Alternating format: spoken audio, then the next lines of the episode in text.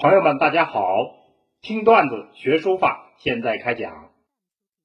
前面我们讲了两宋时期的五个段子，今天我们就讲两宋时期书法小结。话说五代十国一片混乱，赵匡胤陈桥兵变，黄袍加身，建立了北宋，定都在开封。根据经验教训，宋朝就采取了重文抑武的政策，加强中央集权，所以边关虚弱，金国难进。靖康之变，北宋就灭亡了。然后是宋徽宗的儿子赵构称帝，建立了南宋，定都在杭州。崖山海战，元灭了南宋。两宋历史总共三百一十九年。宋朝这样一个时期，是一个极度繁荣的时代，它的社会经济的繁荣程度甚至超过了唐朝。由于重文抑武，这个时代是文人的黄金时代。那么在思想文化方面，最突出的特色。就是儒释道合一的大背景之下，形成了以儒学为核心，吸收道家、佛家思想而构成统治性思想的理学。理学也称道学。我们通常说的程朱理学，就是理学的主要流派。简单的说，理学是儒学的思辨化，其内容。重在伦理道德方面，这个大背景是两宋书学发展的基础，它决定了我们所说的上意书风。这个时期的书法，我们总共讲了五个话题，包括宋上意意与何为、大宋书坛的痴狂、江山与书法、刻帖。传承书法的生命线，笔墨纸砚，大宋传奇。其中宋尚义这样一个话题是最重要的。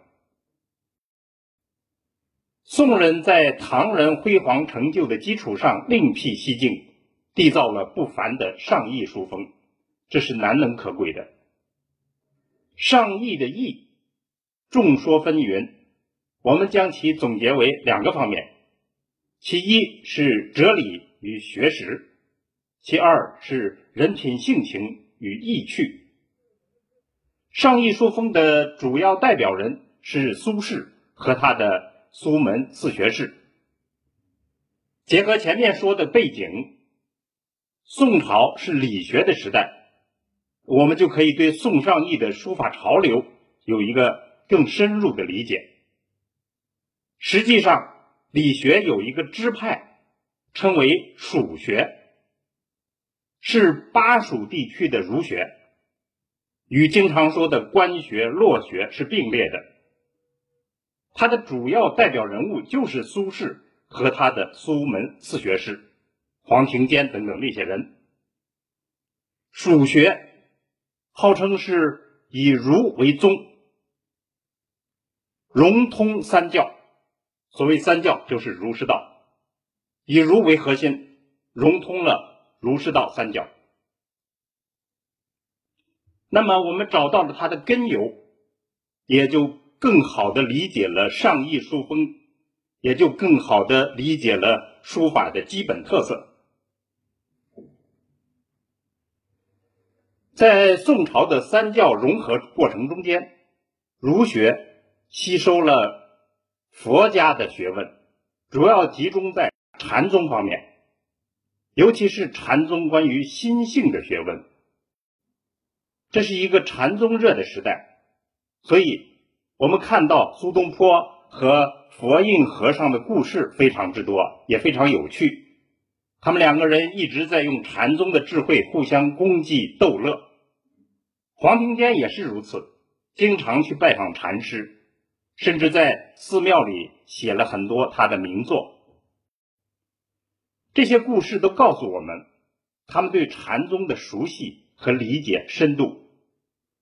了解了这些情况，我们就知道苏东坡所说的话“无书易造本无法”，还有黄庭坚所说的“老夫之书本无法”是什么意思了。法是禅宗的名词，无法是通会一切法则，获得心灵解脱，把握一切法则的境界。从这个意义上讲，宋尚义和唐尚法就并不矛盾，而是宋人企图通过无法来吞并唐人的上法，这就是宋人的气度。总之，了解一点。宋代的思想，尤其是禅宗，再临宋人的上衣书法，您就可以进入他们的精神世界之中，把握书法的灵魂。书道之妙，就妙在此中。好，关于这个话题，今天就讲到这里。听段子学书法，我们下次再见。